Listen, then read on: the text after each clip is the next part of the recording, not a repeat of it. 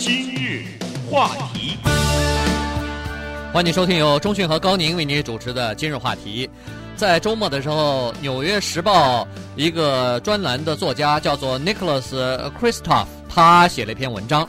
这篇文章引起了我们的注意，因为他在这个文章的标题呢，除了英文之外，他非常罕见的用了中文几个字啊。上面就写着“从开封到纽约，辉煌如过眼烟云”。那么他这篇文章呢，是说在进入到新的千禧年之内，进入到两千年了哈，公元现在已经两千零五年了。纽约市现在无疑是世界上最重要的一个城市，甚至是地球上的首都啊。尽管没有人给他这个封号，但是他说可以这样认为，因为他我觉得联合国在那里啊，对，这就可以是封为首都了。那么，但是呢，他说现在要居安思危，要有必要的来回顾一下历史，看一看过去的开封，因为开封在公元一千年的时候也也有过辉煌的历史。嗯，他怎么想到开封了呢？是因为他最近去了一趟啊，他在开封这个地方呢，广泛的跟一些老百姓啊，在黄河流域的这些村庄啊、一些城市啊，他接触，然后进行了大面积的采访。因为他知道开封呢，在北宋年间曾经是相当辉煌的一个城市。大家都知道，中国有一个令我们骄傲的哈一张名画，叫做《清明上河图》。这张长达十七英尺的卷轴哈，这个里面呢记载了当时开封，也就是所谓的汴梁哈，当时的那个豪华的那个景象哈。这个景象呢一去不复返了。今天的这个开封呢，一副这个一蹶不振的样子哈。可以说，在诸多的城市当中，它并不是一个天之骄子哈，并不是一个让人们很向往的地方。你旅游的话，你可能想去巴黎、去罗马。但是你可能想不到去开封这个地方，嗯，但是谁知道呢？曾几何时，在这个黄河的流域边上的这个城市，是如此的辉煌，真的是如过眼烟云一样。这个城市被人们忘记了，它曾经开过，现在封起来了。对。叫开封哈，他在黄河的流域，你不要说是让世界上其他的人说是能说出开封这个名字，或者想到那儿去参观游览了，你就是在中国去问一下的话，你说有多少人会把开封作为自己的长周末或者是一个度假的时候去的这么一个地方呢？基本上没有了哈。他在黄河旁边，他现在既不是省会，也没有自己的机场，交通呢，在这个河南来说，并不算是一个很方便的地方，但是。呢，从 Kristof 啊，他是一个汉学家，他说着一口流利的中文，嗯，所以呢，他就在研究的方面呢，他就认为说，哎呀，从开封，我们纽约人啊，要稍微回顾一下这个历史，要稍微收起一下自己的这个自大狂哈，稍微的来看一下，因为在历史的长河之中，一个城市被人们忘记是非常快的。人们的记性是非常的短暂的。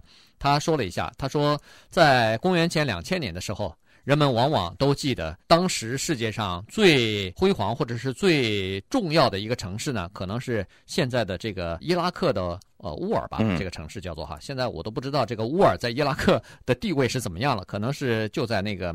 幼发拉底河旁边吧？对，因为它是圣经当中记载的这个亚伯拉罕诞生的地方哈，这个等于是也算是犹太人的祖先了。对，那么在公元前一千五百年的时候呢，大概埃及的一个地方是大概是最强的，或者说大家现在记忆犹新的底比斯嘛。底比斯哈，到了公元前一千年的时候呢，这个文化已经转到黎巴嫩去了，转到黎巴嫩的 Sudan 哈这个地方。然后公元前五百年的时候呢。就跑到了波斯，波斯变成了当时的世界的中心，文化和交通的中心。那么公元元年的时候，那就首当要说这个罗马了，意大利的罗马。但是到了公元后的五百年的时候，是中国的长安。公元一千年的时候，就到了中国的开封了。嗯，开封这个地方是多么的辉煌啊！当时居然吸引了大量的犹太人在这个地方。我们知道，在河南有中国残留的最后的。犹太人啊，当然，这个犹太人长得都是东方人的样子了，已经。通婚了不知道多少代了。对，但是我仔细想，如果我没记错的话，北宋年间的汴梁、开封，这不是《水浒》的年代吗？嗯，对啊，这不是 这个李逵宋江的年代吗？《水浒》里面有很多对于街景的描写哈，那是多么的繁荣的一番的景象啊！对啊，当时根据这个历史的记载，不是北宋的首都就是开封嘛？嗯，那那个时候的开封那是好繁华呀。据说人口已经超过一百万了，而当时的伦敦只有一万五千人呢，嗯，这是一个像一个村子一样，哎，像一个村子一样。所以呢，当时的开封就是现在北京故宫里头那个十七尺长的那个卷轴画上头记载的当时开封的那个盛况，《清明上河图》嘛，啊，那个盛况写的是，你看你个旁边这个酒楼啊、餐馆啊，到处都是哈，街上的游人如织啊。呃，那个时候丝绸之路也通了，很多你看的这个骆驼还驮着那个呃丝绸啊，拖着那个布啊，呃，西方的东西跑到中国来做生意来。据说那个时候就是犹太人怎么会来的呢？那儿有钱呢，所以就吸引了各国的人跑到、嗯、跑到这个开封去哈。呃，有很多人都留下来了。嗯，在开封这个地方呢，这个 Nicholas Kristof 纽约时报的记者啊，在这个地方哈广泛的游历啊，接触了很多人，就发现哈说这个地方呢，当然现在他已经早已经没有了往日的辉煌，而且很多人啊住在开封的人，他们认为他们终生的目标是要到纽约去。他们觉得纽约这个地方呢，像一颗闪亮的明星，在天上指引着他们哈，让他们前往呃去这个纽约不惜一切代价。所以他遇到了一些开封人，甚至他们是这样哈，通过舌头交两万五千美元。两万五千美元，这是乘以八啊，才是人民币的 数字。到了这个美国哈，然后呢，在一个不见天日的餐馆里面打工。他但是他们宁肯是这样哈，要到纽约去。他们觉得纽约才是世界的中心哈。那么稍待会儿我们再看一看 Kristof 呢，他在开封这个地方啊，和一些当地的老百姓的聊天呢，我们听一听老百姓跟他怎么说的。而且呢，这个聊天我们播放的是录音。今日话题。欢迎继续收听由中讯和高宁为您主持的今日话题。今天跟大家聊的是美国《纽约时报》一个著名的专栏作家 Nicholas Kristof，他在中国大陆开封进行采访，然后写了一篇专栏的文章，是吧？上面说的是这个从开封到纽约。辉煌如过眼烟云。他在开封呢进行了长时间的调查，而且和当地的居民啊进行了非常广泛的接触和聊天啊。他问当地的居民，开封有这么辉煌的过去，那么比起现在的落寞哈，比起现在的这个寂寞啊，你们是怎么看的？有很多人刚才说过了，还是向往美国，羡慕这个纽约的生活哈，甚至有人想通过呃蛇头帮忙呢来到美国来，但是有更多的人认为说，中国现在正在崛起，中国如果给他几十年的时间，呃，没有战乱、和平发展的话，那么他可能会恢复历史上曾经有过的那个辉煌的地位。嗯，那么这个 Nicholas Kristof 呢，在开封这个地方跟一些农民呢聊了聊天，哈，听一听这些现在的辉煌的祖先的后代啊，他们对世界的看法是怎么样？他们认为开封这个地方的前景又是怎么样的？那么下面呢，我们不妨来听一听他跟这些农民聊天的这个实录。几几十年都在赶上美国。几十年会赶上美国？对。会。也会超过美国。呃，也会超过美国。嗯，对。所以中国，所以黄河这个地方也会。也会发达。恢复，会发达，会恢复原来的。好。也开开开放也会不会再当首都？国家首都？嗯，不可能，因为现在这中国是比较稳定了。如果没有战争，没有战乱，根本首都不会迁移。嗯。北京是首都。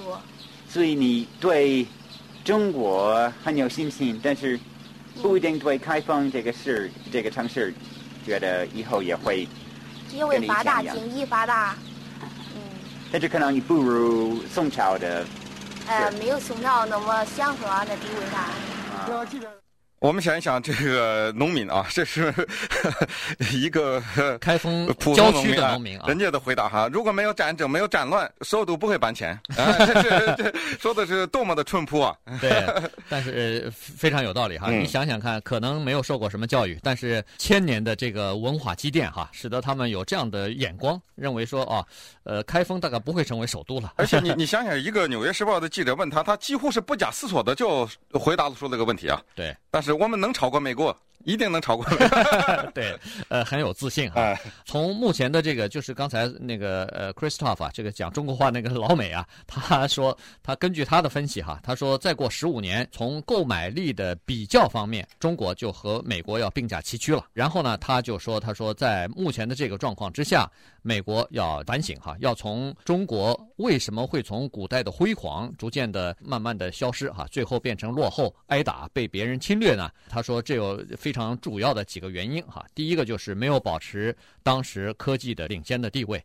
他说，在公元五百年到一千年，就是刚才说长安啊、开封啊这些地方辉煌的时候，那中国的科技当时是非常先进的，嗯，有那个铁的那个犁，有活版的印刷，这些东西在当时在那个社会里头，那是最先进的东西了。而且政府的政策呢，是对这个社会的发达起了很大的推波助澜的作用，就是政府的鼓励贸易和鼓励经商的这个鼓励科技革新的这方面的政策。因为我们知道中国人是有聪明才智的，对，只要你的政策是对的，只要你鼓励他大量的发挥他的这个聪明才智，政府给他制造这个空间和这个温暖的环境的话，那他一定会生长啊。对，但是后来呢，中国就是第一失去了。技术方面的优势哈，第二就是在政策方面呢，也开始打压这个贸易，打压这个商业哈。最后就是闭关锁国嘛，哎，闭关锁国，过分的自大和骄傲，结果不从外国学任何东西哈，觉得呃什么东西都是自己的好了，结果一下子沉沦了六百年。他说，从这个宋朝到了顶峰之后，一下子在未来的六百年之内，个人的收入没有任何增加。你想，一个民族要是六百年沉睡的话，那还得了啊？嗯，在这个现在这个科技发展这么快的时代，你不要说六百年，你睡上个六十年都不行。对六年我看也就不行了。现在这个每一年都每一年都是更新哈，所以呢，Christophe 接下来就说呢，借古讽今呢，这个就是从古代可以看到现在。他说。我很担忧美国两方面，一个是经济方面。他说，我们的经济政策如此之无力哈，如此之虚弱，以至于现在对于就是农村的这个政府的补助哈，以及长期的预算赤字，就这么简简单单的问题，一个这么庞大的机构和政府解决不了。嗯。另外，他说就是我们的科技了，我们的科技是如此的强大，但是我们的公立学校他们的算术就是数学和科学这方面，居然在世界的排行是二流的。